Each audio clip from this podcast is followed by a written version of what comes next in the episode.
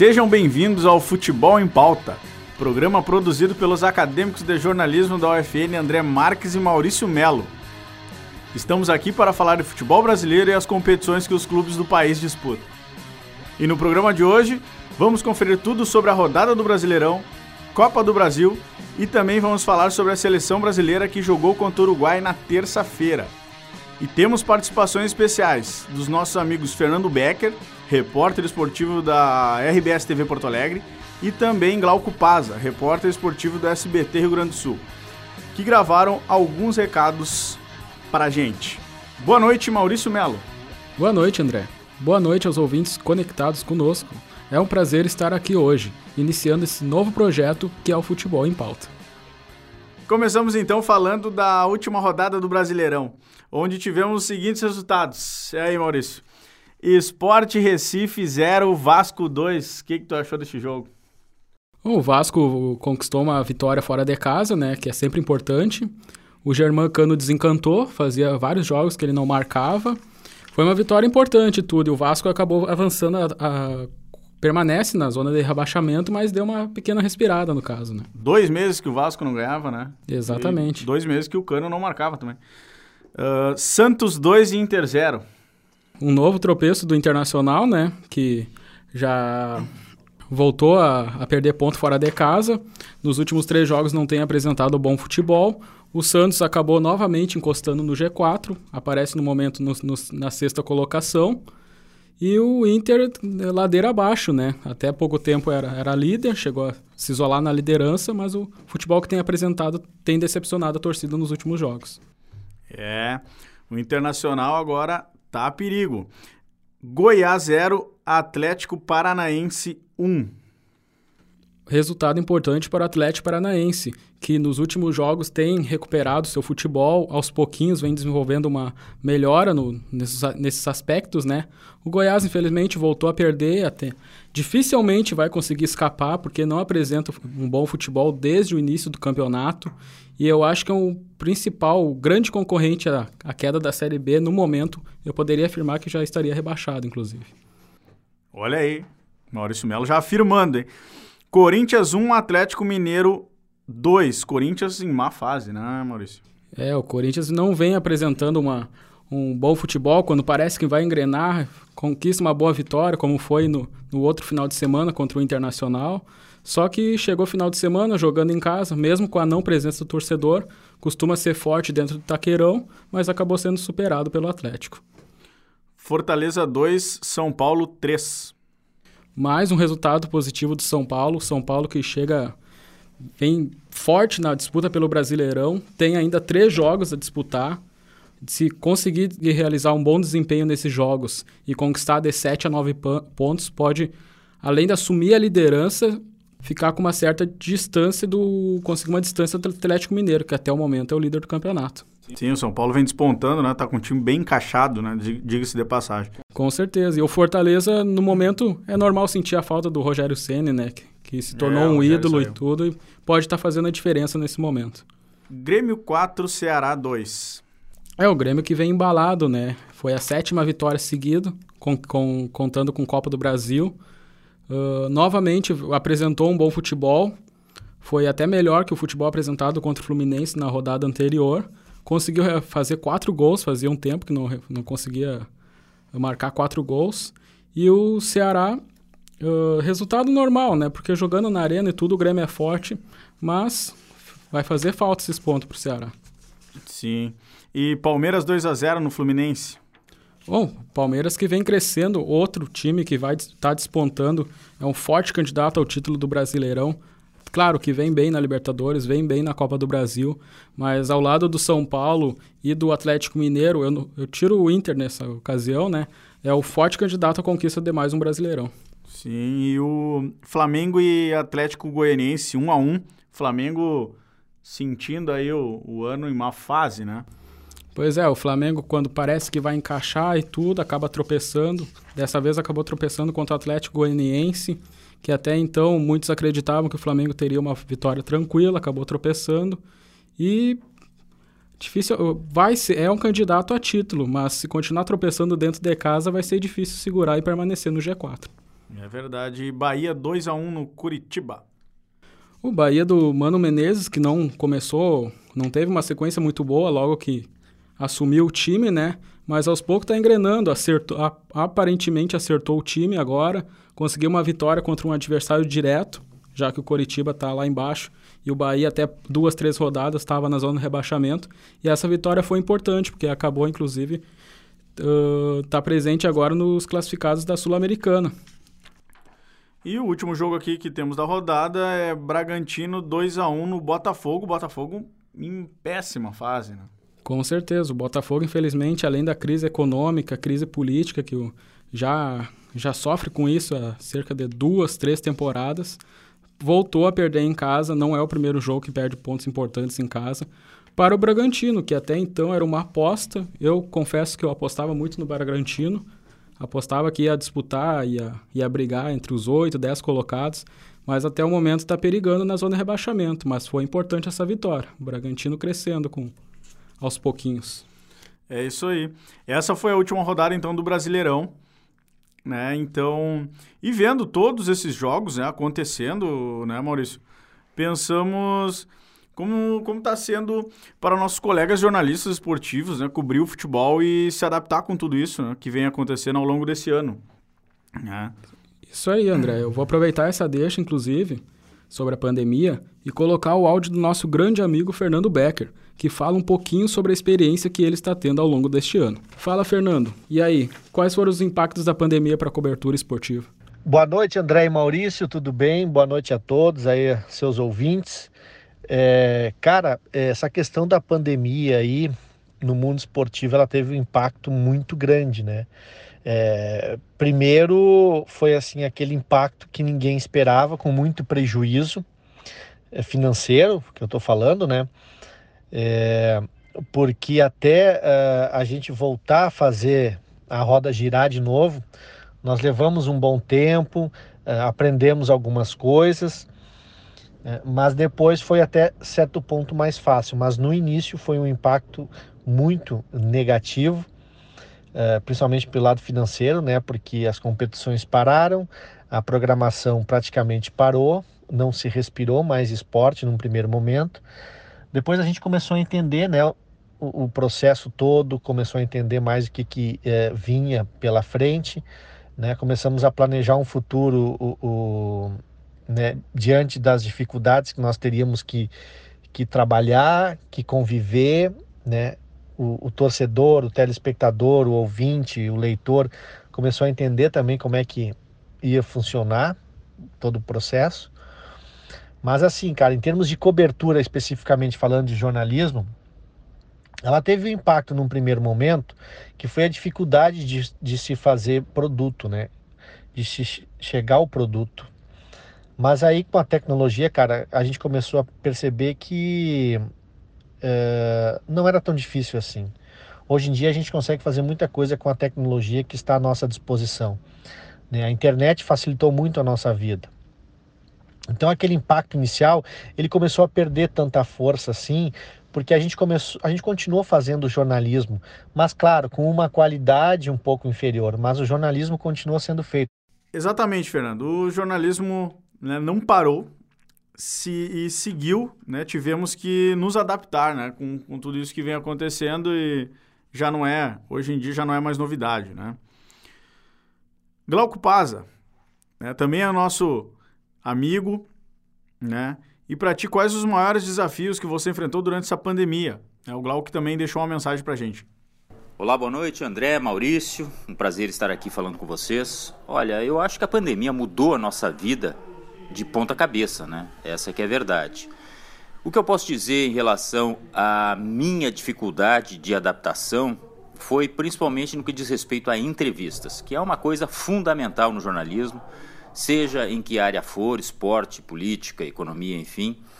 Porque de uma hora para outra a gente se viu proibido de fazer entrevista presencial, nós tivemos que fazer uma corrida de adaptação em relação à parte tecnológica.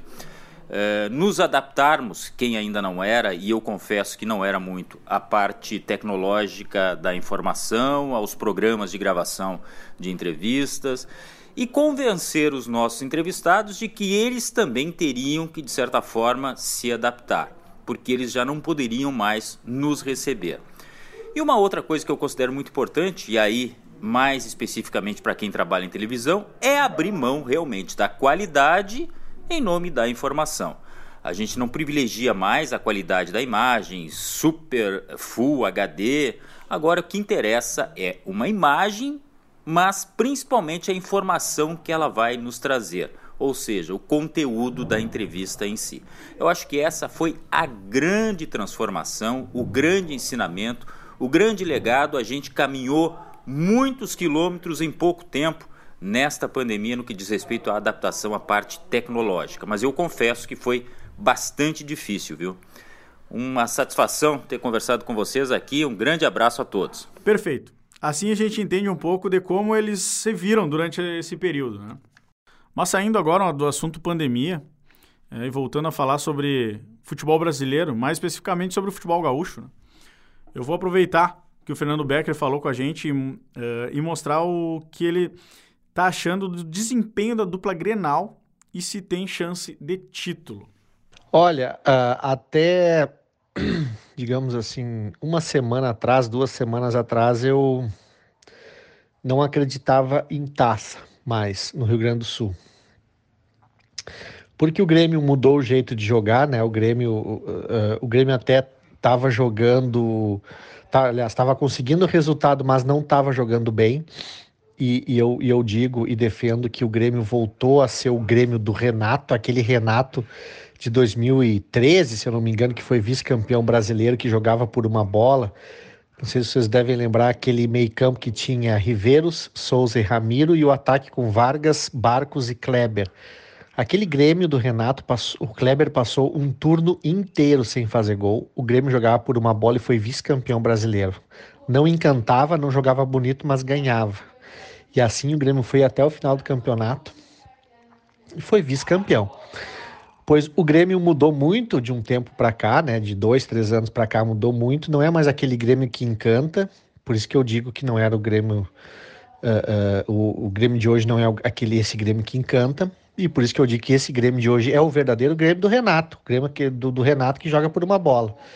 Uh, eu sei que muitos gremistas não vão gostar disso que eu estou falando, mas é o que eu entendo de futebol e, e, que eu vejo aqui em Porto Alegre, que eu vi desde 2016 na formação desse Grêmio uh, vitorioso. É isso. Essa é a análise que eu falo.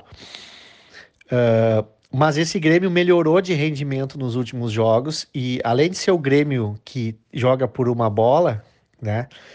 Que o Grêmio nos últimos jogos venceu pelo placar mínimo de um gol de diferença, né? Só agora quando o Ceará venceu por dois gols de diferença. Esse Grêmio está começando a se assanhar de novo, tá? Mas eu ainda acho insuficiente para uh, uh, conquistar uma taça. Mas uh, temos que esperar nas próximas rodadas como vai ser o desempenho e os resultados do Grêmio mas ele está se assanhando de novo. Mas eu ainda acho um pouco insuficiente. É, é, é, insuficiente que eu digo que não é confiável. O Grêmio, muitos jogos aí, uh, uh, não teve aquele desempenho, não, não jogou melhor que o adversário, mas ganhava. Mas, mas enfim. Uh, bom, o Inter, o Inter acabou o ano. o diagnóstico que eu faço é que o Inter acabou o ano, tem que torcer para acabar logo a temporada. Vai cair da Copa do Brasil agora quarta-feira, vai cair contra o Boca. Uh, se o Cudê tivesse permanecido, até acreditava numa passagem pelo Boca, mas numa queda diante do Flamengo, mas agora não. Cai, cai, do Amé cai da Copa do Brasil para o América, cai do Boca e o Campeonato Brasileiro, os Colorados têm que torcer para fazer mais nove pontos para garantir ali uh, permanência, pontuação de permanência na primeira divisão e rezar para trocar o ano, trocar a direção e, enfim, e fazer uma reformulação. Tá certo. Tá aí o depoimento do nosso amigo Fernando Becker, então. Agradeço pela participação. Muito obrigado, Fernando.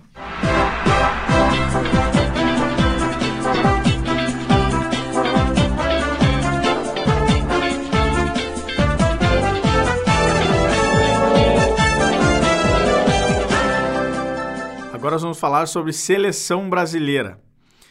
A seleção, no fim das contas, não encanta, mas dá resultado. Não perde, tá 100% nas eliminatórias.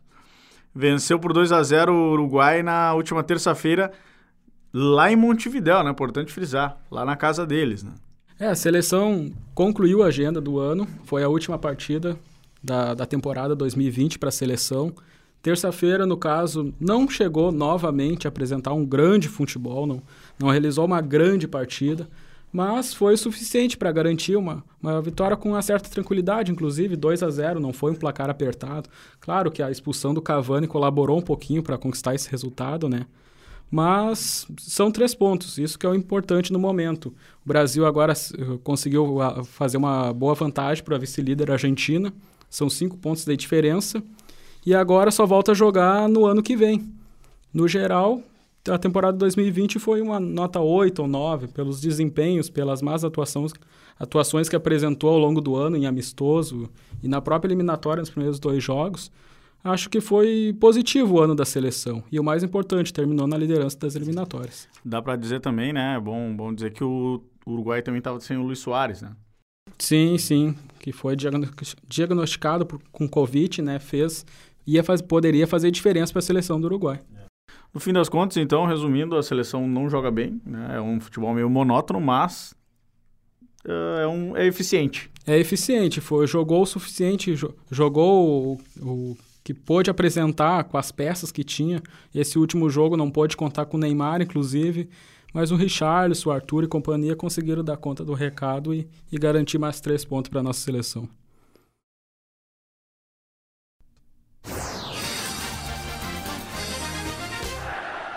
Agora vamos falar sobre Copa do Brasil. Esse assunto tá quente ainda, né, Maurício? Recente, o Inter. Ontem o Inter caiu para o América Mineiro nos pênaltis, jogo emocionante aí. Gol no último segundo de jogo, né? Uh, ao apagar das luzes. No último lance de jogo. É, o Inter que voltou a apresentar novamente um futebol apático, não apresentou um bom futebol, decaiu muito nas últimas partidas, antes mesmo do Godê acabar uh, aceitando a proposta do Celta e deixando o cargo, né? O Inter já não vinha apresentando, acabou tropeçando contra o Coritiba, que inclusive foi o último jogo do técnico. Agora com o Abel, pelo que deu para se observar nesses jogos que ele assumiu e esteve no comando, o time não está bem, eu acho que ele vai demorar ainda um pouquinho para encaixar. Ontem não, não apresentou, não fez uma boa partida. F conseguiu, uh, num lance aleatório, conseguiu o empate, mas nos pênaltis não foi eficiente, né? O América foi, foi mais eficiente nas cobranças, o Endel acabou vacilando, o Thiago Galhardo, que é o grande destaque até o momento do Inter. O Inter fretou um avião para ele conseguir chegar a tempo de jogar, só que no geral ele não fez uma boa partida, não conseguiu se destacar, não teve uma grande chance, uma oportunidade de fazer gol. Acabou aparecendo praticamente só durante o pênalti e infelizmente acabou errando a cobrança, o que fez a diferença no final. É, até na, na hora do gol do Inter ali, ele, ele desviou a bola de cabeça ali. Sim, sim, pra, pra, pra podemos dizer que é. foi a única grande a participação, participação, durante o jogo. No é, ele também, não fez uma boa partida ontem. Também temos esse, esse vamos, resumir, vamos dizer que um problema, né, que é, que é a, a seleção tirar o jogador do clube no meio do, do da competição. Sim, infelizmente. É, dá um desgaste grande no jogador quando ele volta. O cara veio de Montevidéu, o jogador veio de Montevidéu até Minas Gerais, né, até para jogar, é, chega cansado, tem um jogo de noite, jogou num dia, tem um jogo no outro. E vai o desgaste também do jogador, né? É difícil. Sim, sim. É, essa é uma história, uma temática que a CBF tinha que repensar um pouquinho essa situação, porque não é só o Inter, o próprio Flamengo, podemos dizer que foi um pouco prejudicado, porque o Everton Ribeiro acabou jogando praticamente toda a partida, diferente do Galhardo, que não chegou a ter oportunidade contra o Uruguai e acabou permanecendo no banco de reservas durante todo o jogo. O Everton Ribeiro assumiu a posição, assumiu a camisa 10 na ausência do Neymar, jogou cerca de 75, 80 minutos, chegou desgastado, ontem não conseguiu se destacar, tinha um jogo importante com o Flamengo, precisava uh, da vitória, precisava devolver ao menos o placar contra o São Paulo. Ou seja, esses são dois exemplos, né, de tantas outras vezes que aconteceu. O próprio Grêmio com o Kahneman agora, né, que, que uh, foi convocado pela seleção da Argentina, não chegou a ser o titular e tudo. Então é uma coisa que tem que se pensar e tudo. O calendário, infelizmente, o calendário do brasileiro não, não colabora, mas às vezes os técnicos teriam que ter uma sensibilidade e tudo. nesses momentos decisivos. Sim. Técnicos da seleção, né? Quer dizer. Sim, o técnico é. da seleção, no caso o Tite, né? Faltou um pouquinho de sensibilidade e tudo. Uhum. Acho que não era o momento de convocar o Galhardo. Por mais que ele esteja merecendo pelo futebol que vem apresentando, pelo número de gols e etc. É o principal jogador do Inter esse ano. Mas agora, então, resumindo, o Inter caiu para o América Mineiro. O São Paulo desbancou o Flamengo e é o próximo, inclusive, é o próximo adversário do Grêmio esse jogo do, do, do São Paulo e Flamengo, Maurício? Pois é, por um. Posso dizer que até me surpreendeu o placar. Eu não, eu não esperava um placar tão expressivo como foi 3 a 0 Claro que o, a cobrança do Vitinho, né, que acabou desperdiçando a chance através do pênalti, fez diferença, porque o jogo ainda tá, ia ficar em aberto, estava 2 a 0 e o Flamengo desperdiçou essa cobrança. Na sequência, acabou levando o terceiro gol e aí matou o jogo.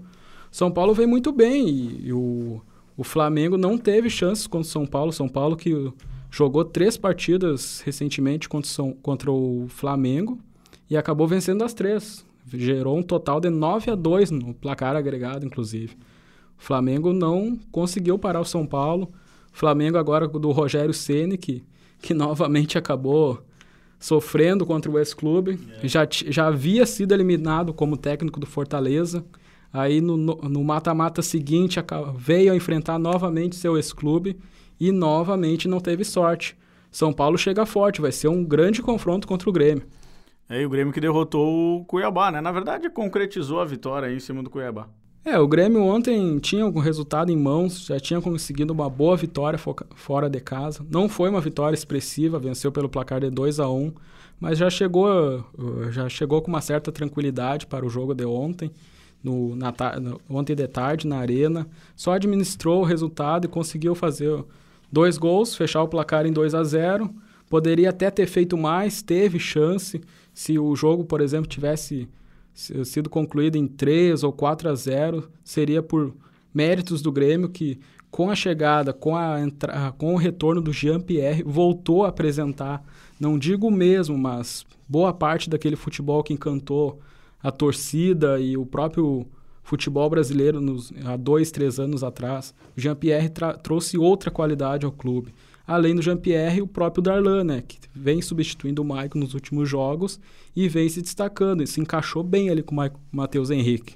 Vai ser um grande jogo, um grande confronto Grêmio-São Paulo. Vai ser um grande jogo mesmo, né? E é dia 23, né? 23 de dezembro e 30 de, de dezembro, para finalizar bem o ano. Baita jogo, tá todo mundo já ansioso por esse jogo. E o Ceará e Palmeiras terminaram no empate, né? Mas o Palmeiras classificado aí, confirmou a classificação. É, o Palmeiras que já tinha construído uma grande vantagem aqui em São Paulo, né? Pelo placar de 3 a 0 Jogo que conseguiu resolver em questão de 5, 6 minutos, conseguiu matar o jogo. Um apagão do, do time do Ceará e tudo, que acabou levando três gols. Depois já era tarde, até recuperou reclamou de um ou dois lances de pênalti que acabaram não sendo confirmados.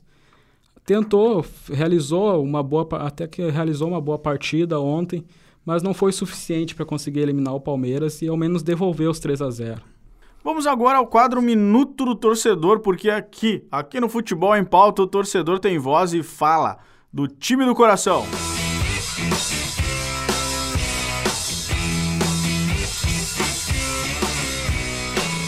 Vamos agora ao quadro Minuto do Torcedor, porque aqui no Futebol em Pauta o torcedor tem voz para falar do time do coração, respectivamente falando Marcelo Nazareno, Juanei Souza, Guilherme Seco e Thaís da Silva.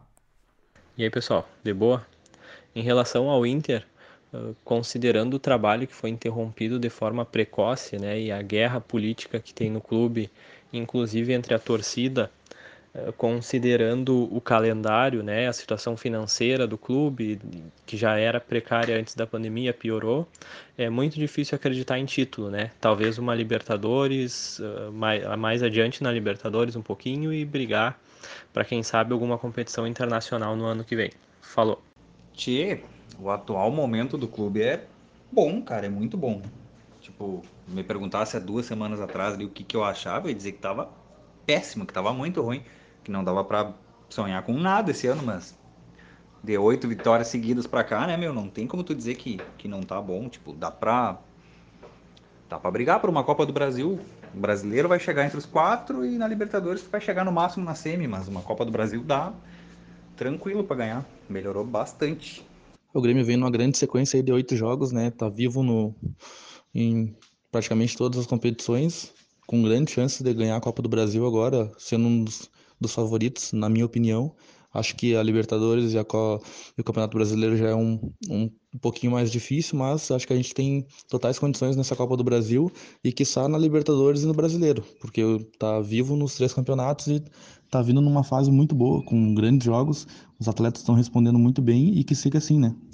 Ah, então, depois da eliminação de ontem, eu não tenho expectativa de título, porque o time tá jogando bem mal e o Abel vai demorar para acertar o time, eu acho, na minha opinião. Só para a gente resumir um, um pouquinho, que a gente falou sobre o Campeonato Brasileiro no começo do programa, a tabela de classificação, como é que ficou a última rodada, Maurício? Ontem a gente teve uma partida atrasada, né? Que foi o confronto Atlético Mineiro e Atlético Paranaense. Surpre... Novamente, uma sur... o Galo foi surpreendido em casa. O Galo, quando parece, o Atlético Mineiro, no caso, quando parece que vai deslanchar e abrir uma boa vantagem, volta a perder ponto em casa. Ontem foi contra o seu Xará, né, o Paranaense, no caso. E aí, no momento, a tabela segue a seguinte: o Atlético Mineiro em primeiro com 38, o Internacional com 36, São Paulo com 36 em terceiro e o Flamengo fechando o G4 com 36. Esses são os Libertadores, né? Sim, no caso o G4, os quatro primeiros que avançam diretamente para a Libertadores. Para a gauchada aí o Grêmio está em... O Grêmio está em sétimo, entrou após essa última vitória contra o Ceará. Podemos dizer que entrou na disputa pelo título brasileiro. Até então, a, a, as três, quatro rodadas atrás, estava com oito, dez pontos de distância. Não tinha um pensamento em título, no caso. Mas a rodada acabou colaborando, o Grêmio venceu, avançou no momento é o sétimo colocado, mas só a cinco pontos do líder Atlético Mineiro. É, tá bem apertado ali. E a zona de rebaixamento, como é que tá? A zona de rebaixamento permanece com o Vasco, com 22 pontos. O Vasco, que inclusive chegou a liderar o campeonato, claro, foi no início, assumiu a liderança na terceira rodada e permaneceu até a sexta ou sétima. Teve um bom início com o técnico Ramon, mas teve uma queda no rendimento. O, o Germán Cana atravessou uma fase ruim, estava tava bem no início da temporada e tudo. O Ramon acabou se despedindo, não é mais o técnico Vasco. Uma surpresa, o Vasco, assim, eu imaginei que eu conseguia realizar uma boa campanha esse ano, mas decaiu muito nos, nos últimos jogos. É, começou bem, né? Começou bem. Aí na sequência vem o Coritiba, que não desde o início do campeonato vence uma e daí perde duas não, não chegou a embalar no campeonato e permanece na zona de rebaixamento. O Botafogo, em 19, penúltimo lugar. Botafogo, mesmo com a chegada do Honda, o Calu, no caso, estrelas internacionais reconhecidas mundialmente, não tem uma, um bom elenco, um elenco reduzido e o time titular não tem grandes estrelas, é um elenco comum e isso está fazendo a diferença no momento. E para finalizar, o Goiás, último colocado, acabou apostando em alguns veteranos como Edilson, Rafael Vaz, Rafael Moura, mas infelizmente não esse essa essa história de apostar em veterano não está dando certo, pelo menos esse ano, né? O Goiás já teve outras em outros anos que apostou e deu certo, mas esse ano infelizmente os veteranos não estão fazendo a diferença. E no momento está com 12 pontos, 8 atrás do Coritiba e 10 pontos do primeiro da zona de rebaixamento, o Vasco. Goiás, como eu citei, que eu posso afirmar que já é o primeiro rebaixado, dificilmente vai conseguir recuperar. É isso aí. Então o ano está repleto aí de. A, o, o, Campeonato Brasileiro está acirrado. Copa do Brasil, só jogão agora, só os colorados que não vão gostar mais. Sim. E a Libertadores também tem. É, a Libertadores está bem acirrada a disputa. Não temos como afirmar no momento, porque após duas rodadas muita coisa pode mudar. Agora, por exemplo, o Flamengo, que é o quarto, em duas rodadas pode voltar a assumir a liderança. Ou o próprio Grêmio, só que daí a, as duas rodadas teriam que colaborar muito. O Grêmio que ainda tem um jogo a menos, que inclusive é contra o Goiás na Arena. Dificilmente o Grêmio já perdeu muito ponto, né? Seria muito importante conquistar esses três pontos contra o Goiás, né? Mas não tem como apostar nesse momento, não tem como afirmar quem, pode, quem é o campeão brasileiro, porque tem de quatro a seis times na disputa. A mesma coisa Libertadores, três a quatro times na, na disputa. E o rebaixamento também. Até o Sport, o Atlético Paranaense conseguiu respirar com essas últimas três vitórias que embalou. Mas são apenas três pontos. No momento, o Atlético Paranaense está em décimo, mas apenas três pontos do Vasco, que é o primeiro da zona de rebaixamento. Então, podemos dizer que, no geral, o campeonato ainda está em aberto, não tem nada decidido. Hoje, o primeiro futebol em pauta vai ficando por aqui.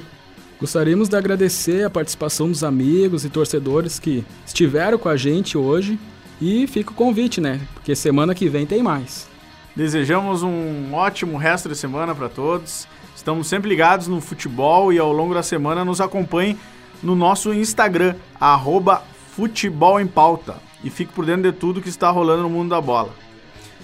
Para finalizar, deixaremos uma mensagem do nosso colega Glauco Paza, para os futuros jornalistas esportivos? Bom, sobre conselhos, o que, que eu digo sempre, né? É, seja humilde, não deixe que a, a soberba é, seja maior do que a vontade de aprender. Não fale apenas. Eu sei que você que quer ser jornalista gosta de falar, gosta de escrever, mas ouça, principalmente ouça. É uma das melhores formas da gente aprender, tá bom? Grande abraço para vocês. Esse foi o programa Futebol em Pauta. Na locução, eu, André Marques. E nos comentários, Maurício Melo. Na central técnica, Clenilson Oliveira. E supervisão da orientadora, Nelly Mombelli. Até a semana que vem. Tchau!